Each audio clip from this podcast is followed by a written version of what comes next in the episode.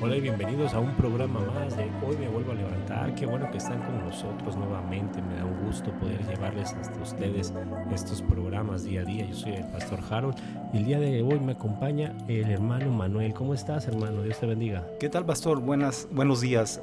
Este, pues vamos a compartir un nuevo episodio. Vamos a Muy bien, el día de hoy entonces nos vas a hablar de cómo vencer la ansiedad a través de la alabanza y la gratitud.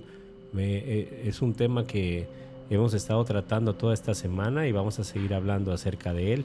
La ansiedad llega a nuestras vidas en los momentos que menos lo esperamos y estamos dando tips de cómo vencerla, ¿no? Cómo acabar con esas trampas que el enemigo luego llega y nos susurra a nuestros oídos. Así es, pastor. Mire, este, perdón, en Nehemías 8:10 nos dicen que el gozo del Señor es nuestra fortaleza.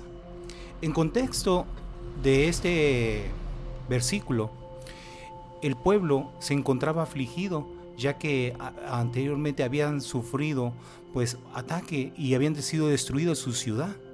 Por lo tanto, este Dios sabe que él tiene él tiene un plan perfecto siempre cuando nos encontramos en diferentes situaciones.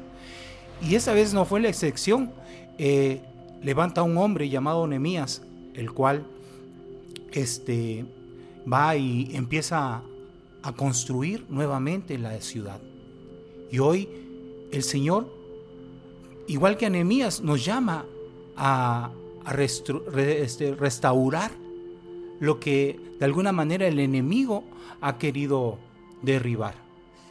Y, y en el mismo episodio, en Nehemías 10, nos dice, que el pueblo estaba afligido y, lloraba.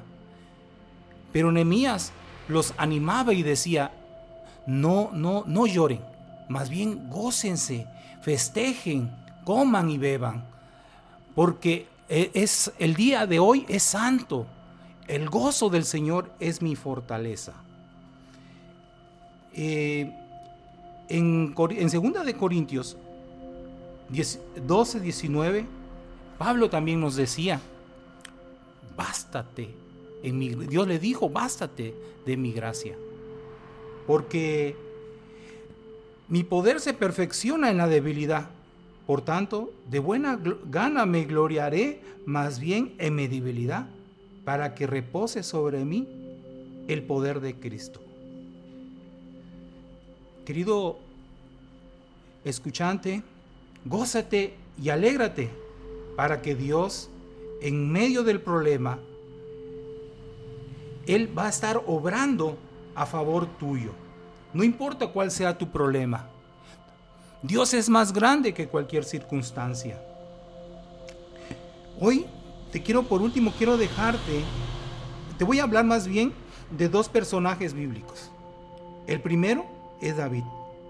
Y en el Salmo 42, 5, era evidente que David pasaba por un tiempo de difícil, pero él sabía que tenía un Dios grande y que ya en otras ocasiones ya lo había librado de diferentes circunstancias. Recordamos que él peleó con un gigante, recordamos que era perseguido por, por Saúl y de todas esas circunstancias él lo, él lo libró. y este no iba a ser la excepción. En el Salmo 42.5 nos dice, ¿por qué te abates alma mía? ¿Por qué te turbas dentro de mí? Espera en Dios, porque aún hay de alabarle. Salvación mía, mi Dios, que a pesar de todo lo que él había pasado, toda circunstancia, el enemigo jamás pudo derrotar a David, porque él tenía la confianza en Dios. Él sabía que él era mayor que cualquier circunstancia. David siempre buscaba la ayuda de Dios en cualquier circunstancia y es ahí donde él salía victorioso. El enemigo nunca pudo matarle y él lo que la, gran bendición que él murió ya siendo ya anciano. Y al igual que a ti, tu circunstancia no te va a vencer. De hecho, Jesús nos, nos dijo que en el mundo íbamos a tener aflicciones, pero Él dijo que confiemos porque Él ya había vencido. No sé cuál sea tu circunstancia en la cual estás viviendo. Él, él dice que Él ya venció. Y en Romanos 8 nos dice que ante todas estas cosas somos más que vencedores. Y el, y el último personajes es Pablo y Sila. Pablo y Sila se encontraban presos. Estaban en una prisión encadenados de pies y manos. Y ellos hicieron algo extraordinario. Y es que a la medianoche, en Hechos 16, 25 nos dice que orando, Pablo y Silas cantaban himnos a Dios y los presos lo oían. Entonces sobrevino de repente un gran terremoto, de tal manera que los cimientos de la cárcel se sacudían y al instante se abrieron todas las puertas y las cadenas de todos se soltaron.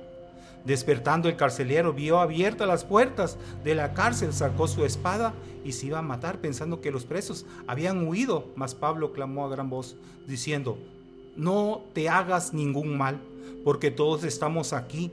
Entonces pidiendo luz, se precipitó dentro y temblando postró los pies a, se postró a los pies de Pablo y Silas y sacándole le dijo, señores, ¿qué debo hacer, qué debo para hacer, hacer para ser salvo?